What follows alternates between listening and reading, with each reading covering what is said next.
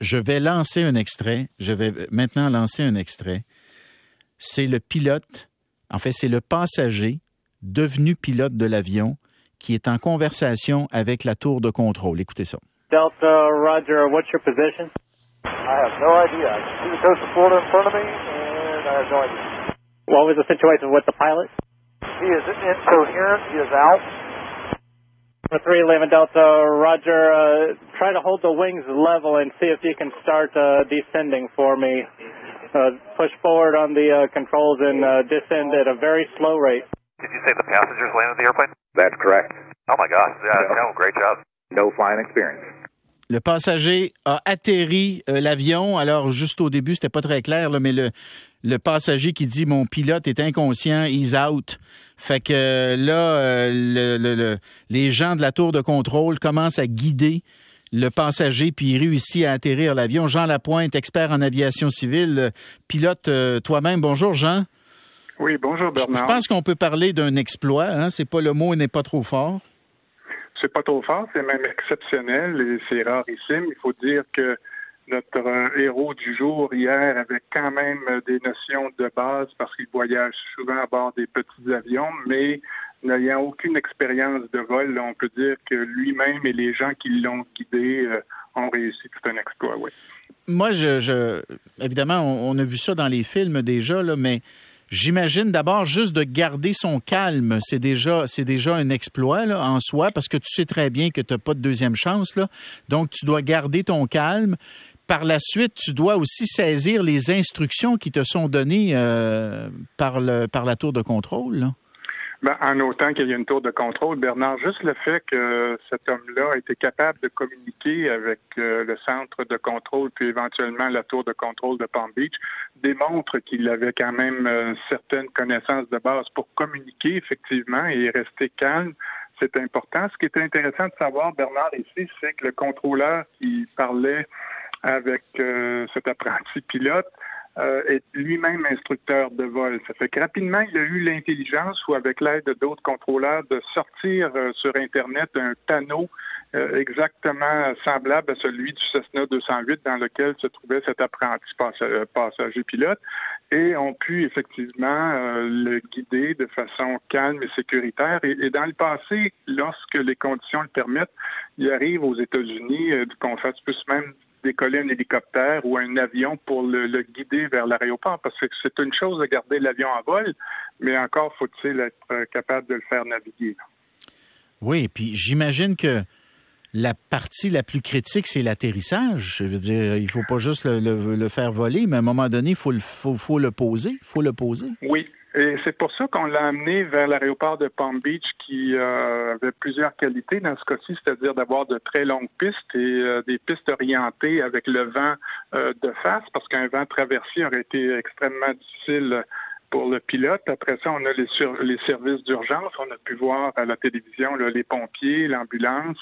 Et ce qui, est, ce qui est surprenant ici, c'est qu'on a été capable, entre le moment où le, le- ce, ce pilote apprenti a communiqué que le pilote était inconscient, ben, il s'est passé 15-20 minutes. En général, il- lorsque l'essence et les conditions météorologiques le permettent dans des conditions comme ça, ben, les contrôleurs ou les gens qui vont assister la personne vont le faire pratiquer à 1000 pieds, 2000 pieds, à monter, descendre faire des, des virages. Mais dans ce cas-ci, ce qui est assez impressionnant, c'est qu'en dedans de 20-30 minutes, entre le premier appel et l'atterrissage en plein centre de la piste, c'est même pas 30 minutes qui s'est passé. Et ça, ça rajoute à la, qualité de l'exploit.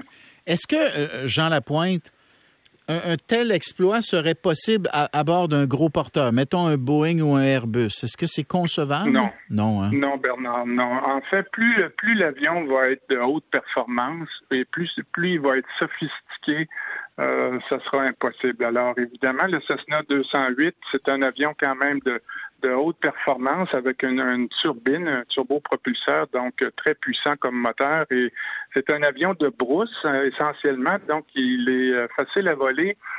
Jusqu'à un certain niveau, mais il y a de longues ailes et le, point le plus important, c'est que sa vitesse de décrochage, la vitesse à laquelle l'avion tombe comme une brique, euh, est très élevée parce qu'il a de grandes ailes. Donc, on a certainement dit au pilote de garder une vitesse supérieure à, très loin de la vitesse de décrochage et de s'orienter vers la piste. Il n'y a pas de train d'atterrissage qui monte ou qui descend.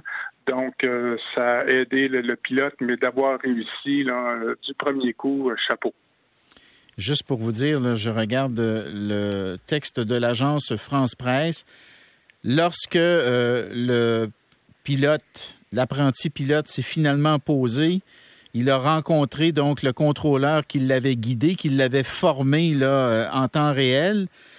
Et l'apprenti pilote l'a pris dans ses bras puis lui a dit Je voulais juste rentrer chez moi pour retrouver ma femme enceinte. C'est quelle histoire, hein? Mais quelle histoire!